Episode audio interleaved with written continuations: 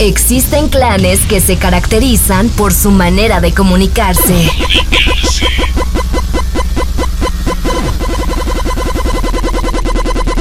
Viven al máximo y hasta se visten distinto a nosotros.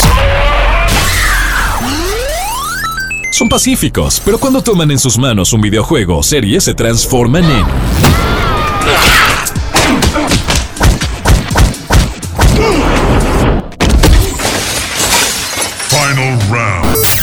Exabytes.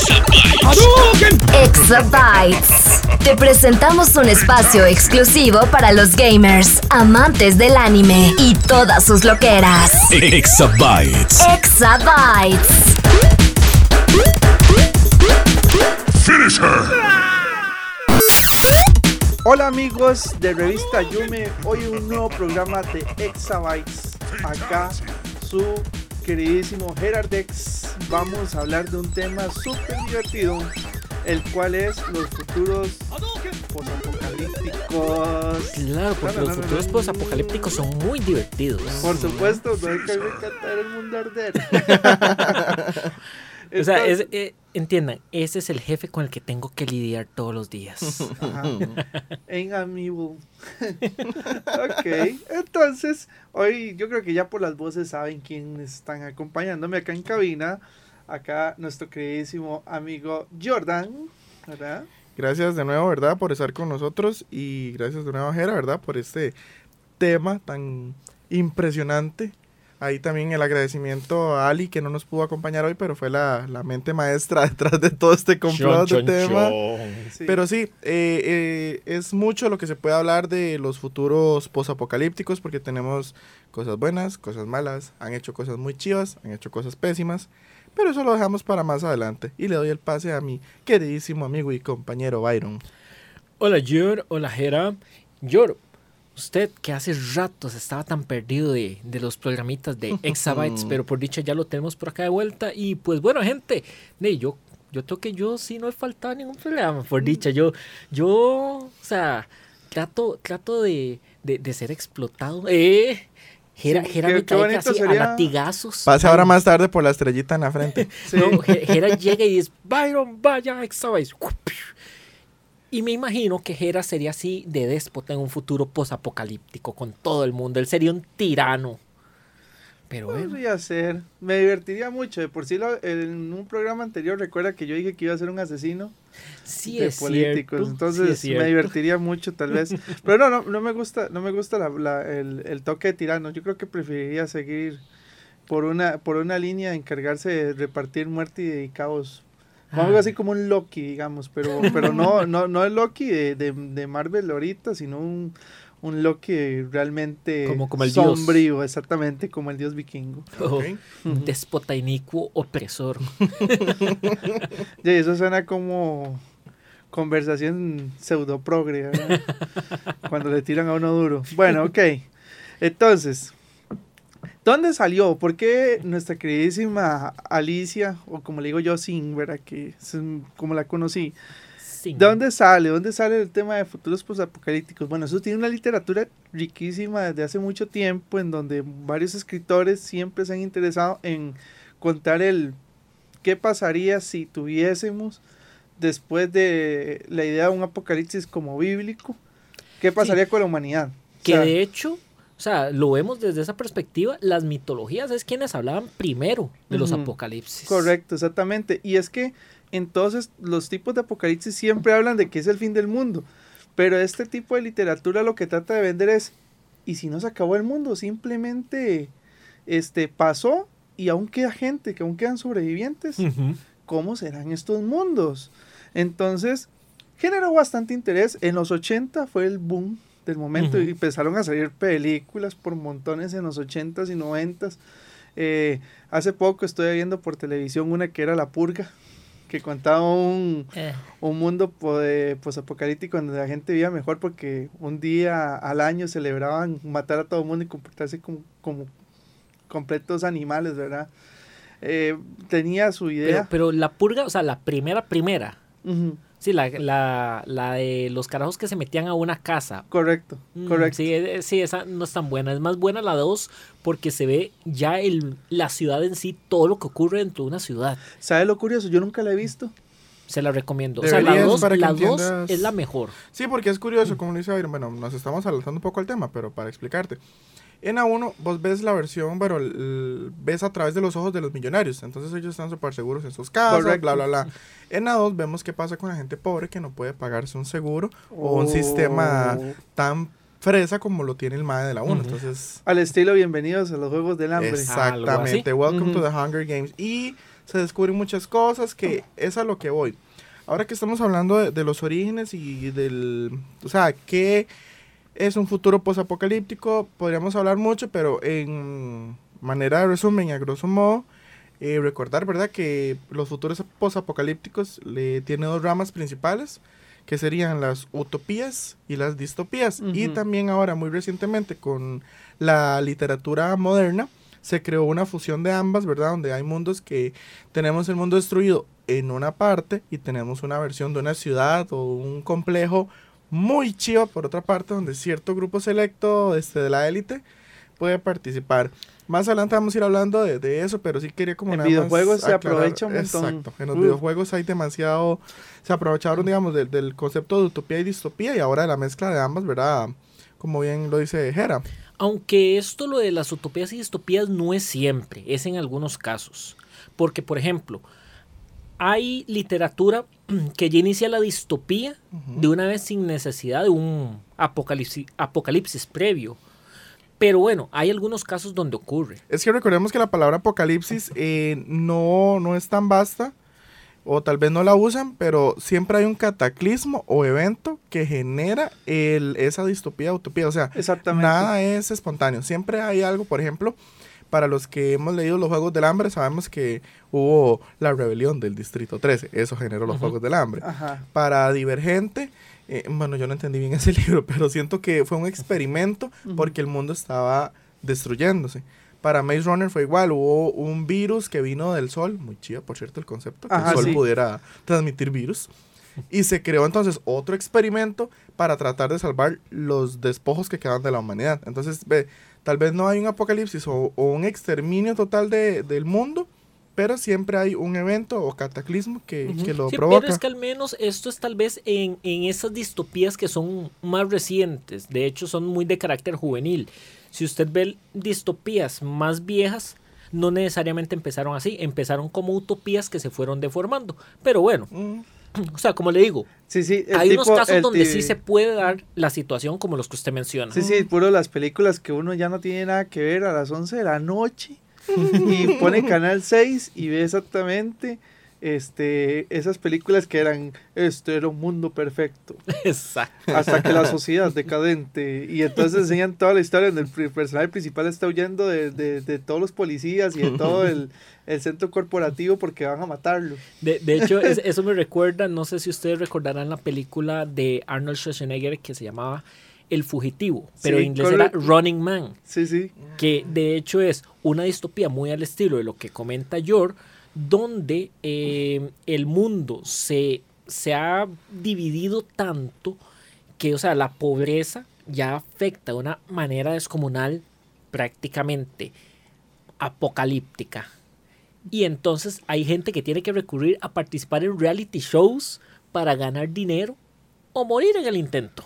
O también hay algo curioso, pero eso lo voy, a, lo voy a hablar un poquito más adelante, que son las teorías fandom o explicaciones que dan sobre un mundo que luego explican que puede ser un posapocalíptico como el de Hora Aventura.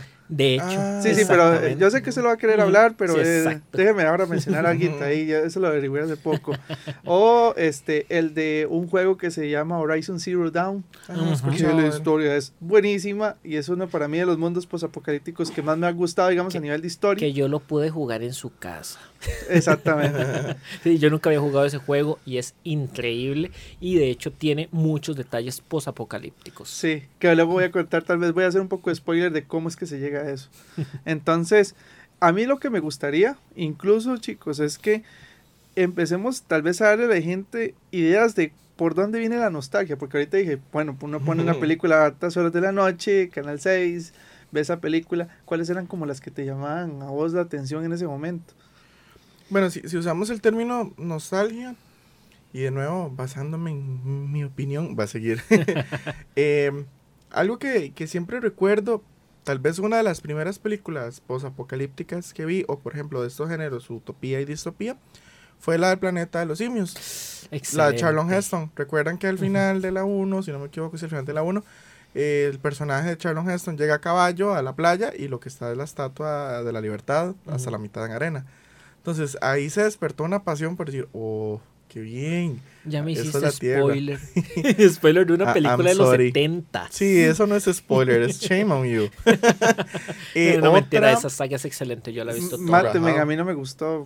O sea, Oh pero- Ok, yo, ahora el programa va a continuar solo usted y yo. Entonces, continúe. Sí, es, en ese momento se retira. No, no está bien. Sí. Eh, también, no recuerdo el nombre, y shame on me, pero es una película, recuerdo que sale Michelle Pfeiffer, de un corredor de carreras de Fórmula 1 en los 80, que por una razón extraña va a chocar contra un puente y en el momento en que choca y el carro explota, se despierta en el futuro.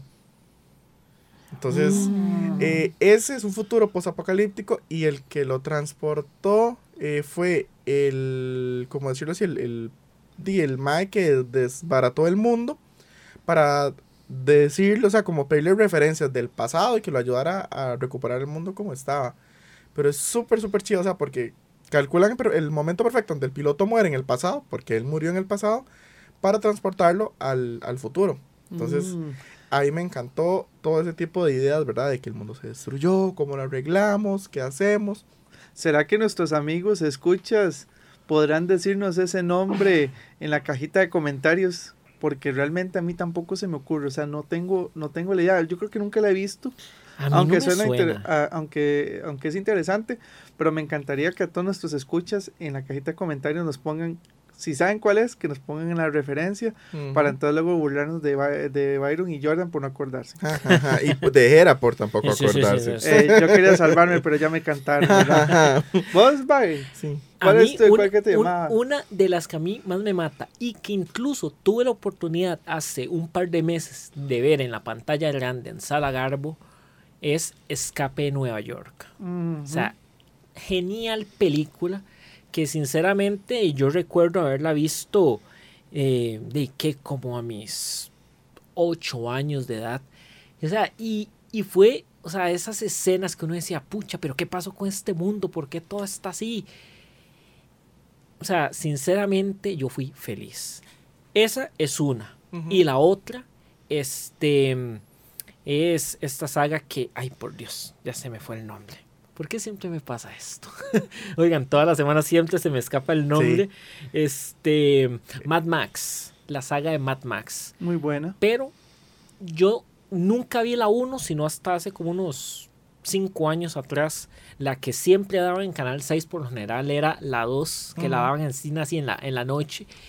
Y esa a mí se me quedó grabada. Al punto en que cuando salió Mad Max, la número 4, o sea, yo tuve que ir a ver religiosamente al cine.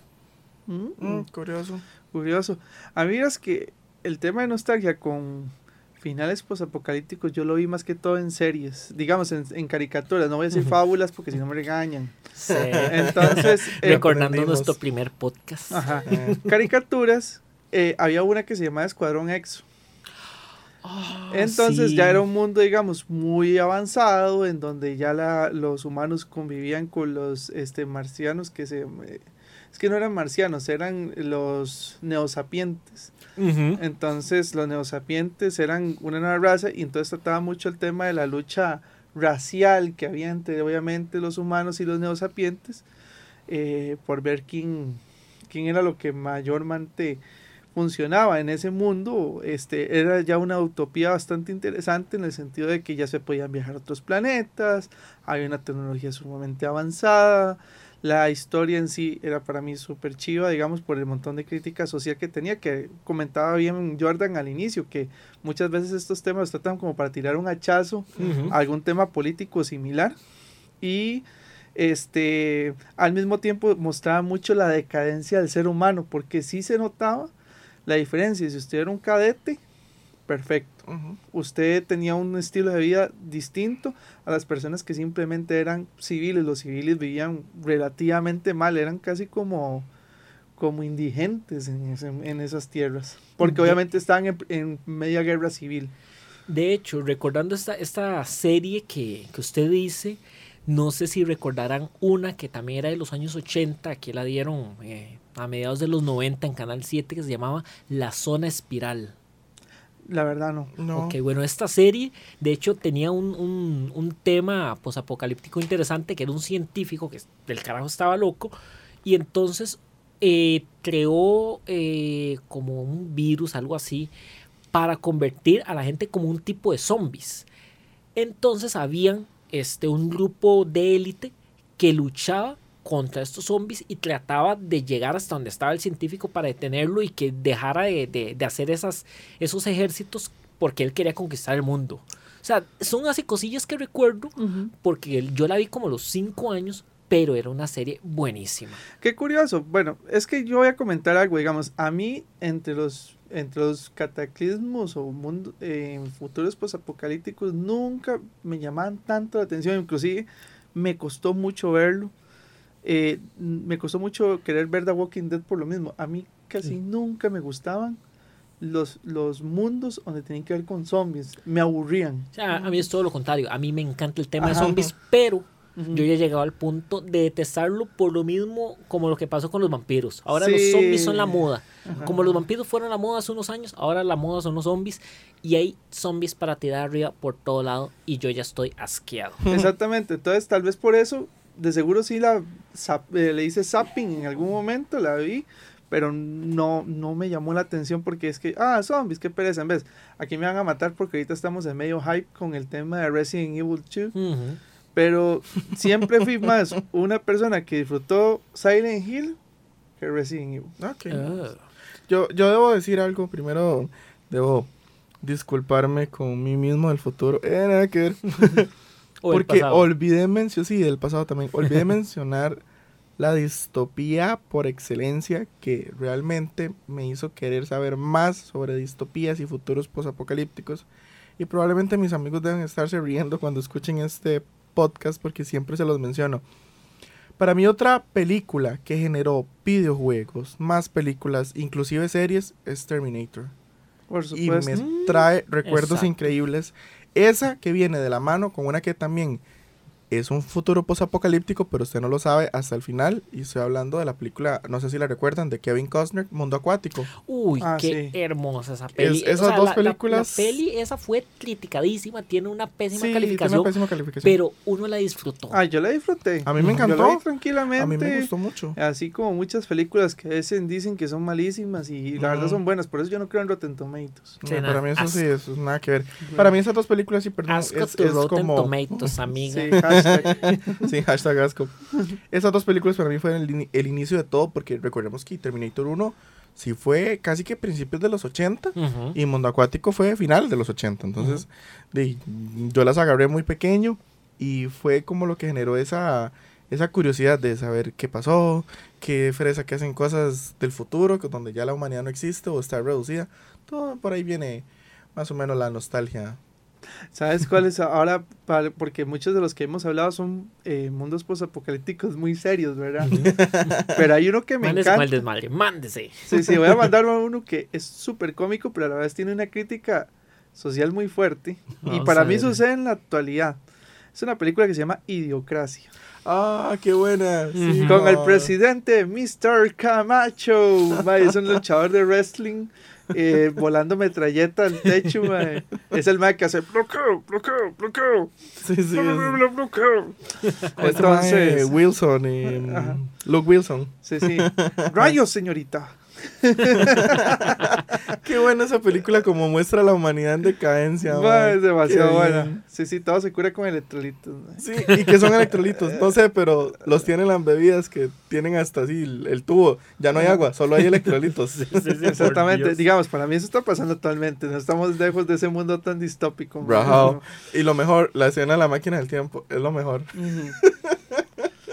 Exactamente. Y no creas, hay gente que, o sea, bueno, no sé si ustedes han visto los videos virales de los chiquillos de esta generación nueva, que, por ejemplo, piensan que todavía existen dinosaurios, que se habla el idioma americano, porque el Eh, inglés eh, ya no, ¿verdad? Eh, sorry, si hay eh, dinosaurios.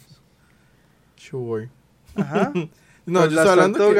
Sí, no, pero los hay chicos que creen que existen Tyrannorex y todo. En Ah, ya, ya, saben ya, ya, ya, le entendía a, a Jera, sí, o sea, usted se refiere a- a- a animales que Prehistóricos. prácticamente son prehistóricos, sí. Sí, sí, sí. Sí, no, sí, sí. pero dinosaurios en sí, como lo- los que evolucionaron Como lo lo que, que te vendió Steven. Spielberg. Eso, hay una generación de personas, y no solo niños, sino adultos, que creen que en Costa Rica existen Jurassic Park. O sea, Sí, o sea, Un- gente estúpida, lo que existe un- es Jurassic World. Un saludo para, mis, para mi amigo Alejandro de Couch que estuvo en algunos programas acá con nosotros.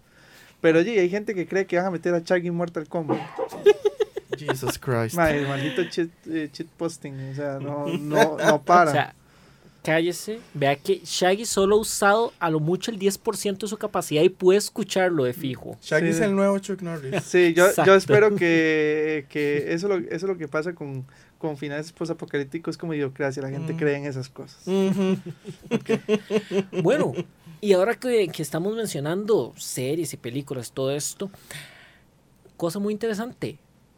En estos días se habló, si no me equivoco, eh, CBS, de una próxima serie que van a sacar de tema apocalíptico, que es eh, basada en el libro The Stand de Stephen King Oh. y que en español se llama Apocalipsis. De Muy hecho, bien. si no me equivoco, bueno, voy a hablar con temor a equivocarme y me disculpan si no.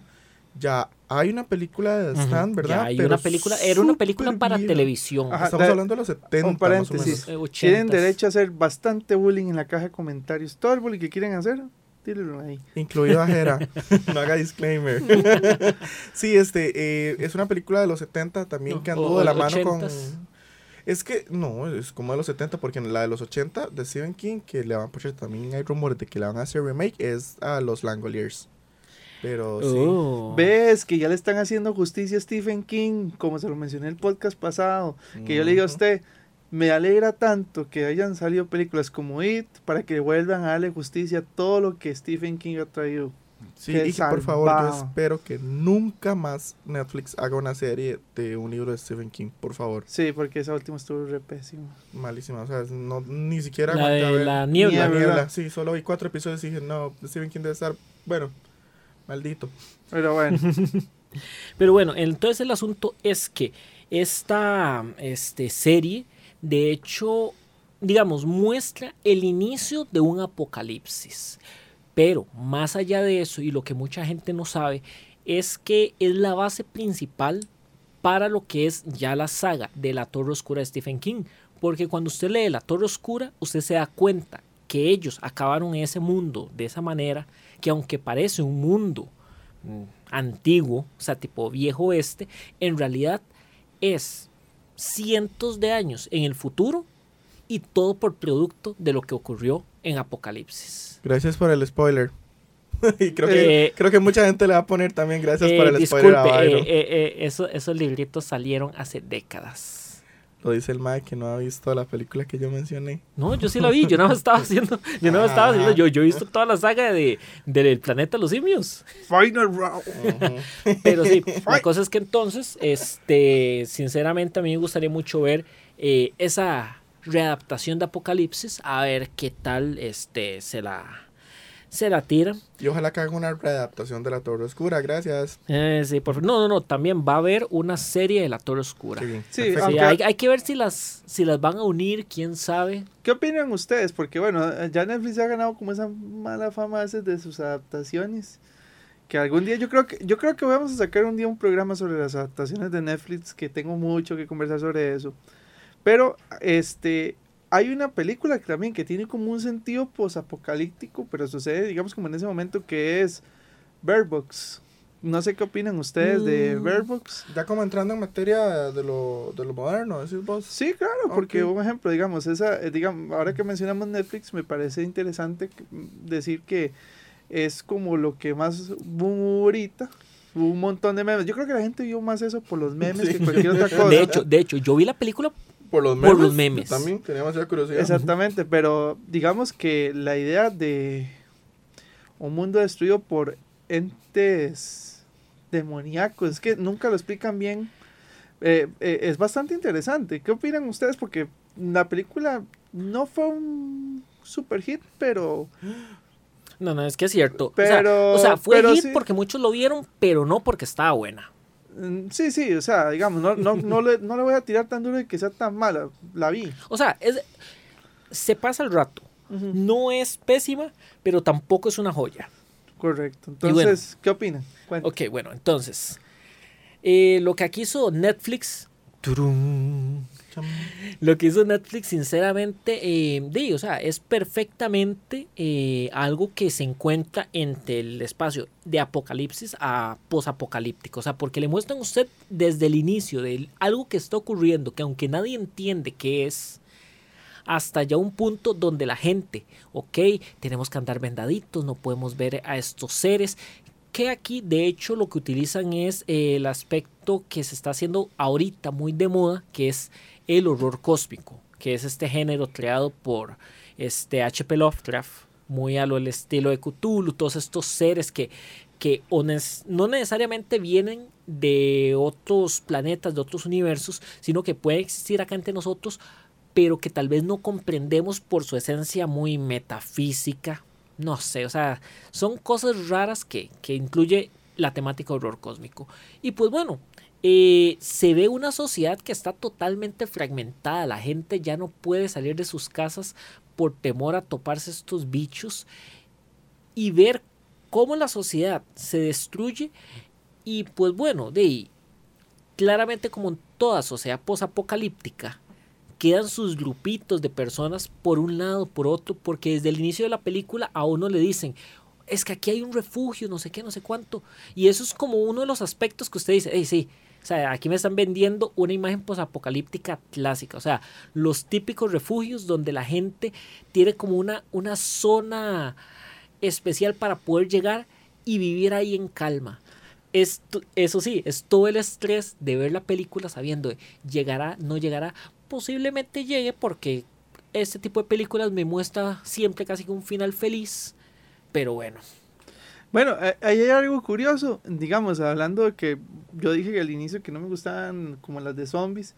Hay algunos, hay algunas excepciones, capítulos diría yo, Ajá. que un ejemplo en The Walking Dead, algo que me gustó mucho fue cuando encuentran el famoso refugio que se llama Ajá. Terminus Ajá. y era una trampa. Y uno dice, wow, sí, este, eh, ya encontraron un refugio, por fin van a dejar de sufrir de tanta cosa que les pasaron, digamos, en las temporadas hasta ese momento. Y no, sufrieron más. O sea, ese, ese fue un, un capítulo de final de temporada que me gustó mucho, saber que Terminus era una trampa completa, digamos. Eh, para que no crean que uno solo no es que detesten todo lo de zombies, es que simplemente siento que lo, le- lo sobreexplotan de una manera muy extraña. Se digamos. O volvió sea, en, mainstream. en- en este caso eh, hay que recordar algo. O sea, The Walking Dead no trata de zombies. The Walking Dead originalmente, según el creador, trata de la sobrevivencia humana tras un apocalipsis zombie. O sea, Sí. él, él, de hecho le vale sentarse en la, en la temática de los zombies. Sí, sí, es como, como también en The Last of Us, que es un juegazo. Exacto. Yo lo estoy que- jugando, cuidado con ese spoiler, gracias. Este, al final, al final sale Goku. Ah. Ya no quiero jugar. al, al final de The Last of Us 1 se desarrolla The Last of Us 2. Por- lástima que no pueden ver, pero tengo un lápiz apuntando a Byron, Sí. por si acaso se le ocurrió soltar un spoiler. Sí. Em, yo quiero mencionar un tema interesante. Hemos No, estado hablando de Bear Books, su, su- comentario sobre Bear Books. que la amo, solo eso voy a decir Ah, para, ah, no, para, ok, no, para- para no evitar salir aquí problemas. esposado. Para- Ok. No, no, en realidad concuerdo con ustedes, no es una película digna del Oscar, sin embargo tocó un tema súper interesante, ya lo hemos visto en The Happening, en Push, Ujú. de evitar, o sea, como más bien cancelar Igualmente- o bloquear cierto sentido humano para sobrevivir. Lo vimos con el olfato en The Happening, que eso está difícil. Lo vimos con Hush, perdón, que no podías escuchar.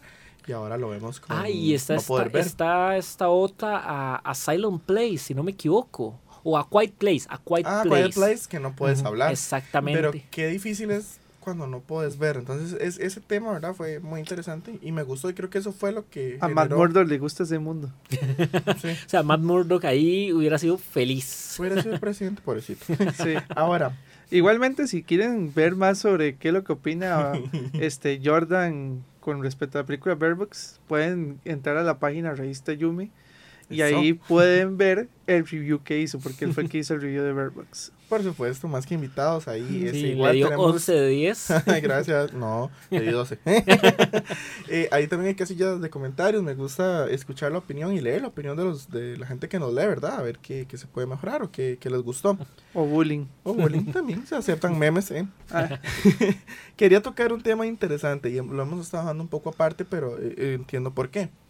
Eh, dentro de los futuros posapocalípticos modernos, ya mencioné algunos al inicio, pero hay algo interesante que se ha desarrollado más bien en esta última década, que es usar a los animales. Y lo vimos, no sé si lo recuerdan, en la serie Su, donde los animales se hartan por cierta enzima que hay en el aire y deciden atacar a los humanos y dominar ellos el mundo. Eso me pareció sumamente genial. Y muy, muy parecido a, a lo que fue el planeta de los simios, incluso. Sí, pero recordemos que los simios ahí tenían inteligencia y evolucionaron y sí, ahí la, la idea, la idea armas. es que los simios evolucionaron. Ajá, en cambio en en, Su estas es- son afectados por un, un, un patógeno. Sí, ¿verdad? un virus extraño, pero ellos, ellos siguen siendo en su instinto animal nada más capaces de planear asesinatos en grupo, unirse contra los humanos y de prácticamente, sin hacer spoiler, derrotarlos hasta cierto punto. Bueno, Y- la utopía de su utopia. Ah, algo así. Tal vez ahí vino su utopia. Ujú. Podemos ver inclusive cuando usted ve un perrito bonito en la calle que tiene hambre, entonces hay una persona que di, lo sigue como para darle comida y resulta que el perrito bonito lo llevó donde había una jauría de Rottweilers para que se lo comieran. De, de hecho, eh, esto me recuerda ahora que usted Ger, hablaba de, de las teorías que la gente a veces puede tener, que aunque esta teoría ya está más que muerta desde hace años. La de Hora Aventura. eh, No, de Pokémon. Que la Ah, ok. gente hablaba que los Pokémones eran en realidad animales que habían mutado por, qué sé yo, guerras biológicas, etcétera, y que entonces por eso ahora eran de la forma que eran. Claro, ya después explicó que no, que había un dios Pokémon que los había creado a todos, pero es, esa teoría en su momento, o sea, a mucha gente, o sea, mucha gente la comentaba y, y decía, es que sí, las cosas van a ser así, fijo. Hay teorías a montones, inclusive desde que el equipo Rocket son los buenos y, Exacto. y este realmente eh, los que uno sigue son los malos. Pero no creo, es Nintendo, ellos son muy childhood. man. Entonces, este, bueno, sí. Eh, ahí viene, digamos, inclusive para soltar la bomba, ahora Aventura. A mí me encanta cómo trataron de, de, de una cuestión tan cruel, trataron de pintar algo muy bonito. Porque la- a mí me encanta Hora Aventura porque realmente cuenta historias muy chivas desde una perspectiva de un niño, ¿verdad? Con Jake. Y es que ellos dicen que Eh, mucho de la... De, sí, pero- no, no, eh, de un niño que es Ah, bueno, Finn, ah, con las aventuras con con, Jake. Jake. Ah, ok. Ajá. Este...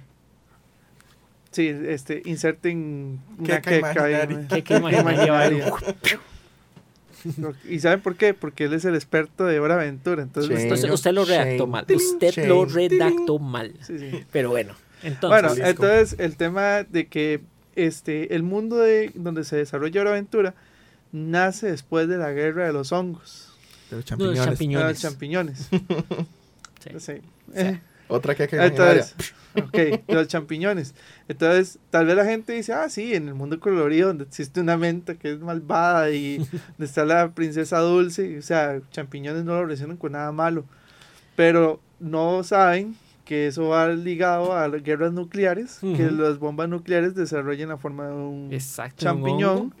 Y esto desató la apertura de portales que conformaron, eh, digamos, el nuevo mundo de Hora Aventura. No, no fue, no fue portales. Ok, Digamos, o sea, interesante, ya vamos a existía, escuchar ya la existía explicación. un multiverso, que de hecho nosotros ya lo habíamos mencionado hace unos programas, en, en Hora Aventura hay un amplio multiverso, pero eh, en todas esas tierras, desde un principio existen eh, cuatro elementos básicos, que son el dulce, el slime, el fuego y el hielo.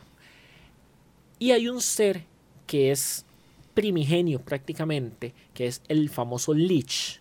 ¿Verdad? Que de hecho usted escucha siempre que en cualquier juego, serio, lo que sea, usted escucha Lich, usted sabe que es así como de los seres más malvados que hay. Entonces, aquí este Lich quiere apoderarse de esos cuatro elementos y de, eh, de ciertas joyas para gobernar el mundo. Millones de años atrás, el Lich fue encerrado. Pero donde él fue encerrado fue donde cayó una de las bombas nucleares y lo liberó. Entonces, lo liberó a él, liberó más de, de estos cuatro elementos básicos que también habían sido encerrados, aunque los cuatro este, portadores originales morían y, re- y revivían en un nuevo cuerpo cada cierto tiempo. Entonces siempre estuvieron esos cuatro, eh, cuatro elementos básicos en constante movimiento a través del mundo. Este ser, el Lich, fue el que eh, quiso provocar que tras esta guerra y ser liberado él, comenzar a convertir todo este mundo, o sea, más allá de, de- de esa imagen posapocalíptica, al punto que incluso llegamos a ver en escenas donde está el mundo, o sea, cuando se ve la Tierra desde el espacio, hay una gran parte del planeta que hace falta. O sea, el- lo que es como el, el continente asiático no existe. Eh, y hay personajes que incluso llegaron a migrar hasta Marte para vivir ahí en paz, como lo fue el, el presidente Abraham Lincoln, que de hecho es un ser inmortal. Este, y él desarrolló ahí una utopía donde de ahí, él ahí vive feliz con su gente, a diferencia de la Tierra, que es un, o sea, un desastre total. Eso es lo que me encanta, tener un experto en el tema de... Porque Hora Aventura, eh, Hora Aventura es súper chiva y como este Byron ve muchas caricaturas, entonces es muy fácil conversar o ampliar sobre esos temas que, y todo mundo diría, son caricaturas, pero tienen mensajes muy, muy, muy fuertes. Y de hecho, otra caricatura que también tiene un tema que aunque tal vez no aparente ser posapocalíptico en sí, pero en su momento se vivió un apocalipsis, es chan chan chan Esteban Universo y las lesbianas espaciales. Digo, Steven Universe. Creí que iba a decir mi favorita, pero ok, esa también es buena. Ah, No, a mí no me gusta. ok. Nah, a mí tampoco me atrapa, pero... Pero digamos, na- nada más para, para contarles así rápido. En Steven Universe, cuando el planeta madre, que es donde viven las gemas, Hera, Hera detesta Steven Universe, por si no sabían. Pero bueno, la cosa es que entonces, estas gemas cuando llegan a la Tierra, de van a conquistar el planeta en sí. La humanidad aún no existe prácticamente. O sea, son seres aún muy, muy primitivos. Pero entonces, ¿qué es lo que ocurre? Que hay una guerra entre las mismas gemas por unas tratar de conquistar el planeta y otras tratar de salvarlo. En esa guerra se destruyó mucha parte del planeta. Entonces, cuando usted logra ver un mapa del planeta Tierra, usted ve en, en lo que es este actualmente Rusia, hay un gran hueco. Hay un, Mm. hay un océano que no existe. Ajá, pero eso tiene, tiene un origen muy interesante. Y, ¿Vos lo sabes o, o te lo tiro aquí en este momento y te humillo? ¡Eh, nada que que es donde, donde, ¿cómo se llama? Se introdujo todo lo que fue el cluster, No. el famoso cluster de la serie. ¿O sea, sabe por qué el creador decidió hacer ese, ese movimiento ah, con Rusia? bueno, ya le entiendo al punto que va así, que en Rusia son un Censuraron- poquito xeno, eh, no xenofóbicos, homofóbicos, Ujú. un poquito homofóbicos. Y censuraron la caricatura Ujú. que no se puede dar nada, nada, absolutamente nada, no existe en Rusia. él. Entonces el, el creador decidió que la bomba o lo que sea fuera que pasó destruyó Rusia. Sí, la, y lo la, la, mapa. sugar- la sucarosa, Rebecca Sugar quiso hacer eso. Y de hecho usted ve que hay zonas, por ejemplo, donde el mar está más bajo y se ve eh, islas como en medio del, del océano Atlántico. Eh, hay casi que una conexión entre América del Sur y África, entre todas esas islas. Eh, parte de Australia no existe. O sea, el mundo es, eh, es muy diferente de como lo vemos ahora por un apocalipsis que los seres humanos no vivieron. Ah, bueno. Ajá, eh. interesante. Igual no me gusta. Pero bueno. Yo lo que iba a decir es que lástima que ustedes no, no están acá en cabina con nosotros para que vieran cómo se le dilataron las pupilas Ah, a o sea, yo cuando hablando hablo de, de eso. de eso, o sea, me brillan los ojitos así, estrellitas y todo. Lástima que no estaba en cabina y me miran con la cara de sueño que tengo. Pero Yo nada más quiero decir que mi Pablo favorito también tuvo su apocalipsis. Sí, y ¿cuál tal es? vez no fue tan grande como Esteban Universo o Hora de Aventura. Pero sí pasó un apocalipsis y entonces ya lo podemos catalogar es- es- como es- Estoy posapocalíptico. tratando de acordarme del primer podcast. ¿Cuál es la caricatura favorita suya? Pero no recuerdo. Shame on you. Oh, perdón. Gravity Falls, recuerdes el Armageddon. Pasó el Ay, Armageddon, que es un sí, Armageddon, es destruyó parte del mundo. Y eh, de Gravity Falls ya viene siendo entonces. como Sí, eso, eso, fue los capítulos finales, de Ujú. hecho. Sí, que, que fue como dos o tres capítulos seguidos. O sea, demasiado genial. ¿Sabes cuál, cuál fue para mí un, un- un final, digamos, de que de todos los que he visto y que tal vez es muy actual, pero es que me encanta? Es el que, el que mencioné anteriormente, que es el de Horizon Zero Dawn. Ajá. Y, después, y tal vez esto va a sonar spoiler, pero ya es un juego que ya tiene más de un año, entonces no me pueden decir Sí, nada. sí, mándese. Más, bueno, hecho. Entonces, Al igual que se puede mandar con, con, Con el de la Us. Last of Us. Sí, sí, ya tiene muchos años. Este, el de Horizon me encanta porque es un mundo que está destruido y la gente vive como en aldeas. Y entonces es una humanidad que se está volviendo a desarrollar y es vive mucho de mitos, leyendas. Pero ¿por qué pasa esto si la mayoría de animales son tecnología súper avanzada? ¿Y qué está pasando? Porque se ve como que el mundo como que está volviendo, es muy, o sea, existe una gran cantidad de recursos. Y uno dice, qué raro, o sea, uno esperaría que si esto es el futuro, más bien los recursos estén como más agotados. Y ahí Ujú. más bien yo veo un mundo muchísimo más lleno de naturaleza. Muy Y- utópico.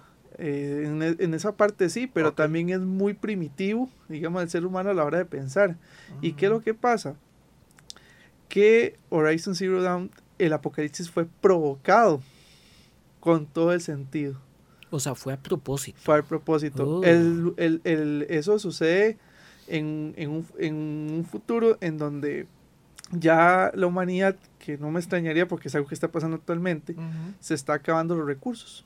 Ah, Entonces, eh, están sucediendo problemas de recursos, están sucediendo una serie de guerras por lo mismo. Entonces, la humanidad busca ya, apoderarse de lo que pueda. Eh, eh, una empresa empieza a desarrollar la tecnología, que es donde salen estos seres, estos animalitos que salen en, la- en el juego. Y estos animalitos este, empiezan a tomar vida y conciencia propia. Algo así como en Terminator, ¿verdad? Mm. Mm. Entonces, ¿qué pasa acá? Más Este, ellos dicen, el problema es que ellos van a llegar a un, un momento en donde van a tomar decisiones muy fuertes, pero ¿cómo empezamos a engañar a esta gente para que no crean que nosotros somos los que están des- destruyendo al mundo?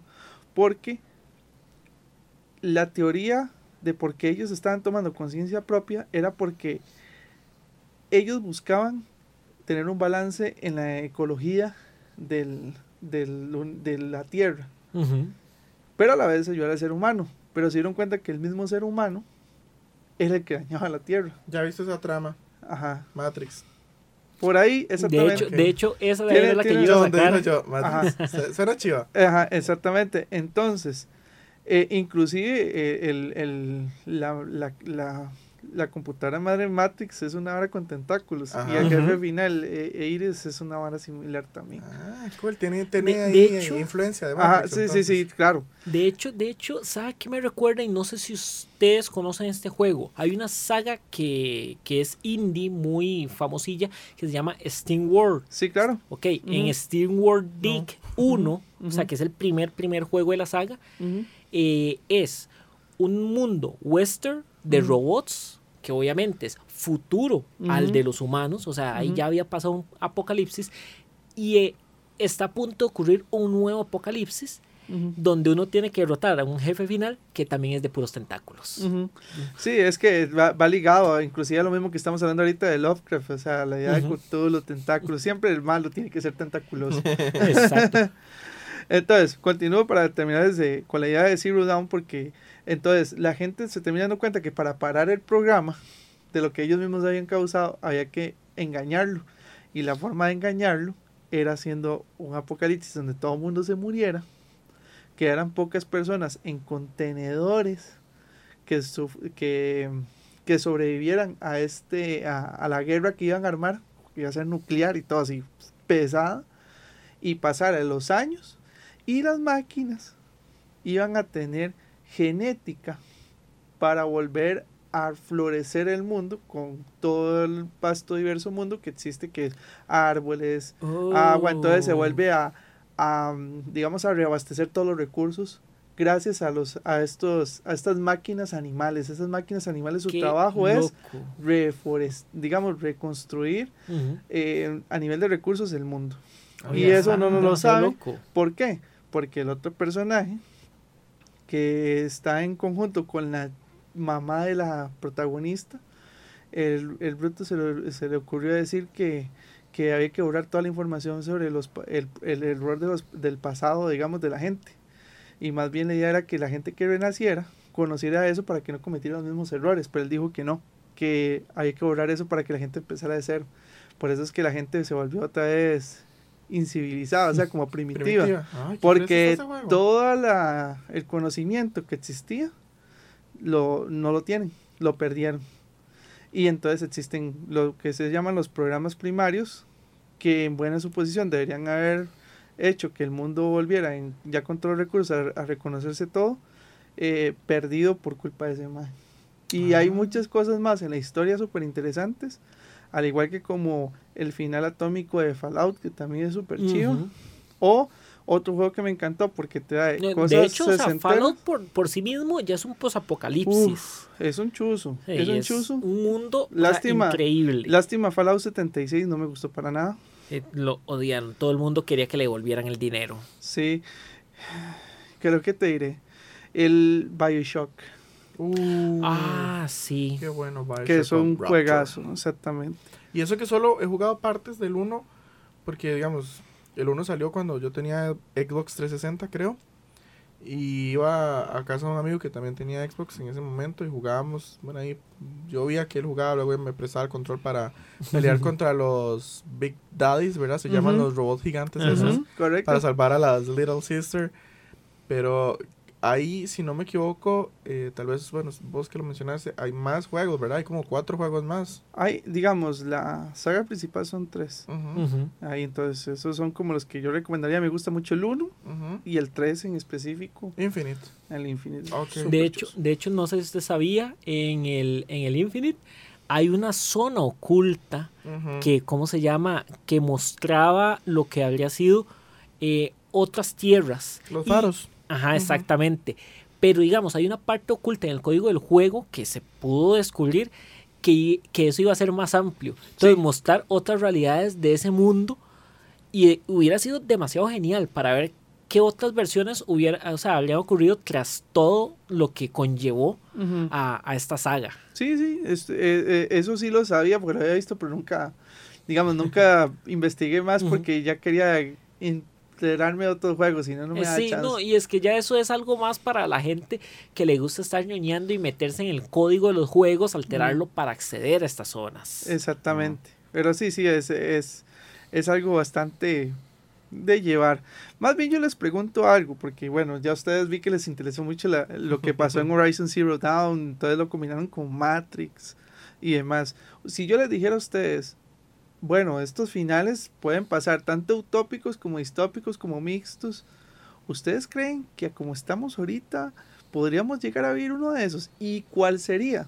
¿Utópico, distópico, mixto? Por supuesto. ¿O Yo, cuál- quiero escucharlo a cada uno, a ver Uf. qué dicen. qué, qué bien. Me Vamos encanta a ver, ese entonces, tema George, usted primero, yo primero. Yo primero. Ok, mirable. mándese con furia, mándese. First talk, first opinion. Eh, no, no, en serio. Eh, a mí me encanta hablar todo ese tema tan polémico porque para mí estos libros, videojuegos y películas, más que ser un entretenimiento, pueden ser una enseñanza y una advertencia a todo lo que se está viviendo ahorita y cómo lo estamos manejando. Eh, que es un mundo posapocalíptico eh, distópico para mí que puede llegar a pasar si no corregimos el camino. Un mundo como el de Mad Max, un mundo como, aunque suene trillado, pero sí es un mundo posapocalíptico porque la Tierra quedó destruida después de eso, eh, de la película El día después de mañana, que el calentamiento global destruyó totalmente, curiosamente solo Estados Unidos, pero, pero vean las secuelas que tenemos ahorita en Chicago y en Estados Sí, Unidos, menos correcto. 50 grados. O sea, se congeló el mar. No sé si, si leí bien o si fue puro sensacionalismo, pero fueron 4 kilómetros de mar congelado. O sea, es, eso pasó en la película. Tanto así que el Mae que fue a rescatar a su hijo en Nueva York tuvo que cruzar el, el- el océano y iba caminando sobre hielo sólido. Entonces, mucha gente ahorita se ríe porque yo de hecho compartí un post en la mañana que decía, hey, está pasando lo que pronosticó la película el día después de mañana. Pero si ustedes ven la película, eso fue lo que pasó. El nivel del mar se alzó, llegó hasta los edificios y luego vino una tormenta y congeló todo. Fue lo que pasó en Chicago. Entonces, eh, para mí no puede pasar. Ya eso está pasando. Y un futuro eh, que se ve reflejado tanto en libros como en películas, que podría desarrollarse por la maldad que existe en la mente humana, es el de mi saga favorita de lo que es distopías. Y hablo de, de Maze Runner. Que se aprovechan de la necesidad humana en ese momento para crear un experimento y el experimento ni siquiera es para salvar a la humanidad, es simplemente para eliminar lo- los despojos de humanidad y crear una sociedad perfecta, ¿verdad? Que es la que hay detrás de todo este complot de- del mundo cruel. Y creo que se podría estar viendo ahorita con ciertas cosas políticas y sociales que están pasando. ¿Y usted, Entonces- Byron, qué dice? Bye. Mm, ok, hay un libro que a mí me gusta mucho que se llama Hagan sitio, hagan sitio del escritor Harry Harrison, que de hecho este, después salió una famosa película que se llamaba Soylent Green. Eh, refresqueme, el actor de eh, El planeta de los simios. ¿usted Charlon Heston. Ajá, Charlon Heston, de hecho es quien la protagoniza. Y esta eh, historia ocurre en 1999, donde se habla de ciudades que ya prácticamente están abarrotadas, que ya la gente no cabe, ya los recursos están escasos y eso ya se está viendo. O sea, eso ya lo estamos viendo hoy día. Em, ver, por ejemplo, detalles como el hecho de que los recursos se están agotando. O sea, para mí eso es algo que puede conllevar a un posible apocalipsis. Em, ver cosas como la tensión que hay a nivel eh, global, o sea, militar. Que, por ejemplo, prácticamente en este momento nos encontramos en una segunda guerra fría, aunque no se ha confirmado, pero, o sea, existe. En este momento el reloj del fin del mundo está, si no me equivoco, dos minutos y medio para medianoche. Y eso fue después de que Donald Trump entró al poder. Y bueno, para los que no saben, este reloj del fin del mundo, o sea, es, es un elemento como para definir qué tan cerca se encuentra la humanidad de una posible guerra nuclear. O sea, y es algo real, algo que los científicos sí determinan este, con relación a cómo ven las tensiones políticas. Y pues bueno, o sea, hay tantos detalles, tantos factores, lo que decía George de, de el estado del clima, o sea, el calentamiento global. O sea, el hecho de que en unas zonas del mundo haya calor es lo que provoca que en otras zonas haya un frío extremo. O sea, son tantos, tantos detalles de cómo el mundo se encuentra en este momento que, o sea, yo veo, o sea, muy, muy próximo, o sea, si no hacemos algo, o sea, un, posible, este, apocalipsis. Y, o sea, no estoy diciendo que va a ser de aquí a mañana, de aquí a dos años. O sea, van a ser tal vez décadas, pero hey, hay que tratar de, de ver que no vayamos a llegar a, a eso, ¿no? No llegar a ser un Mad Max donde, donde ¿cómo se llama? Tengamos que, que luchar por el agua, luchar por, por ¿cómo se llama? Ya eso se- ya por se el combustible. Sí, a mí me da miedo Sí. Costa Rica porque nosotros tenemos muy buenas fuentes de agua. Exacto. Y no me imagino el día que digan, ajá, no tiene ejército, es un país pequeño. ¡Pum! Vamos a robarle todo el oro cristalino que es el agua. Exacto. Que por cierto a veces, muchas veces no cuidamos. correcto. exacto. Y Jera, vos, contanos. Sí, la verdad es que yo, soy- yo soy yo soy como muy pesimista con eso. O sea, yo, yo, yo pienso en idiocracia y pienso en que eso es lo que está pasando y lo que va a pasar, digamos. Porque el- eh, a pesar de que vivimos en la era de la información, la gente cada vez investiga menos. O sea, está Google y usted casi que le puede decir, teme todo y aún así la gente no lo hace.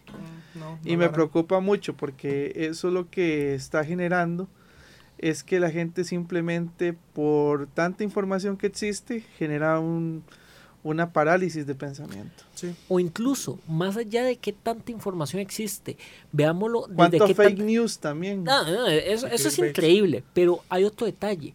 O sea, la información viene a través de lo avanzada que está la tecnología.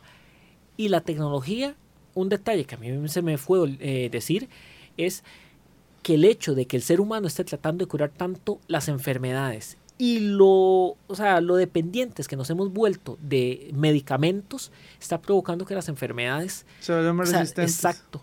Ya hay un punto donde hay enfermedades que ya no se pueden curar o son mucho más difíciles de curar que hace 10, 20, 30 años. Y eso puede llevar a una pandemia. Sí, lo que pasa es que a mí me preocupa más la gente que dice que vacunar a la gente es malo. Entonces no- Exacto, vuelven, peor. no, vuelven, vuelven enfermedades que se consideran instintas como el sarampión. O sea, yo como digo, como ver un brote de Como el sarampión. ébola. O sea, qué increíble que volviera el ébola. O sea, idiocracia está pasando. Sí. Ajá, Ajá. es increíble cómo se refleja. Como, como lo decía yo, ojalá que estas películas y libros nos sirvan más que entretenimiento como una lección y un aprendizaje y sobre todo una advertencia de lo que está pasando. Y ojalá que sigan aprovechando este tipo de recursos para dar más mensajes a la gente. Por supuesto.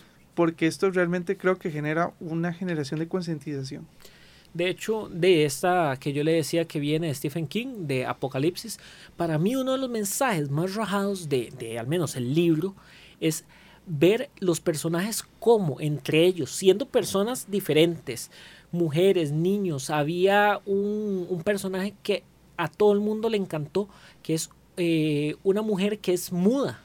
O sea, ella, este, ¿cómo se llama? Bueno, no, perdón, ella es sorda. Ella es sorda y ella dirigía a este grupo de gente incluso y cómo ellos se aliaron para tratar de sobrevivir en un mundo donde, donde ya nadie podía darle los recursos que antes se, se podían obtener. Entonces que nosotros tratemos de ser ese tipo de grupos, o sea, pensemos en, o sea, en aliarnos como seres humanos y evitar un apocalipsis futuro. Sí. Yo voy a tratar de decirle a don Robert que nos ayude que nunca llegue un apocalipsis de este tipo, por lo menos en los podcasts. Evitar el apocalipsis podcast. que, por cierto, por eso mismo lo mencionaba, porque le agradecemos siempre a Roger por su gran ayuda en cada uno de los podcasts. Sin Don él Lizano, no podríamos salir. gracias. Y nos gustaría, para ir terminando ya con el tema, que cada uno de ustedes, porque hoy, hoy estuvimos un poco filosóficos, entonces estuvimos muy reflexivos y de concientización, pónganos en la caja de comentarios. ¿Qué piensan ustedes de estos futuros? ¿Cuáles son los que más les gustan? ¿Qué, qué esperan ustedes de esto? Y cuéntenos un poco más sobre lo que creen ustedes que es importante de ver en este tipo de temas. Entonces, creo que por el momento sería todo, amigos. Vamos a darle apocalipsis a este, po- a este podcast del día de hoy. Que se muera. Boom. Sí, entonces por mi parte, Gerardex se despide y los veo en un futuro, ojalá no posapocalíptico y si lo es, por lo menos que sea utópico, y no y no distópico. Y bueno, como siempre agradeciendo, ¿verdad? A todos ustedes que han estado eh, por acá con nosotros desde el día uno. Y como bien lo dice Jera, ojalá que nos podamos ver en un mundo utópico donde todos estemos bien y no pase como todas estas películas y libros que hemos mencionado. Y pues bueno, aquí el famoso Pyro Retana Community Manager Man. Oh, sí, claro, ¿verdad? Famoso. Sí, tranquilo. O sea, es- este, esp- espero salir de aquí y, y que esa horda de fans me siga. Ah, no, perdón. Más bien va a ser una horda de zombies que me quiere matar. No, esperemos salir de aquí que no, no haya nada extraño afuera, ¿verdad? Y pues bueno, ahí, ¿no? Yo creo que eso sería todo. Eso sería todo, amigos. Entonces, hasta la próxima. Chao, Chao. Mantenete atento, porque pronto otro podcast con lo más importante del anime. Historietas y gamers en Nixabytes. Finish her!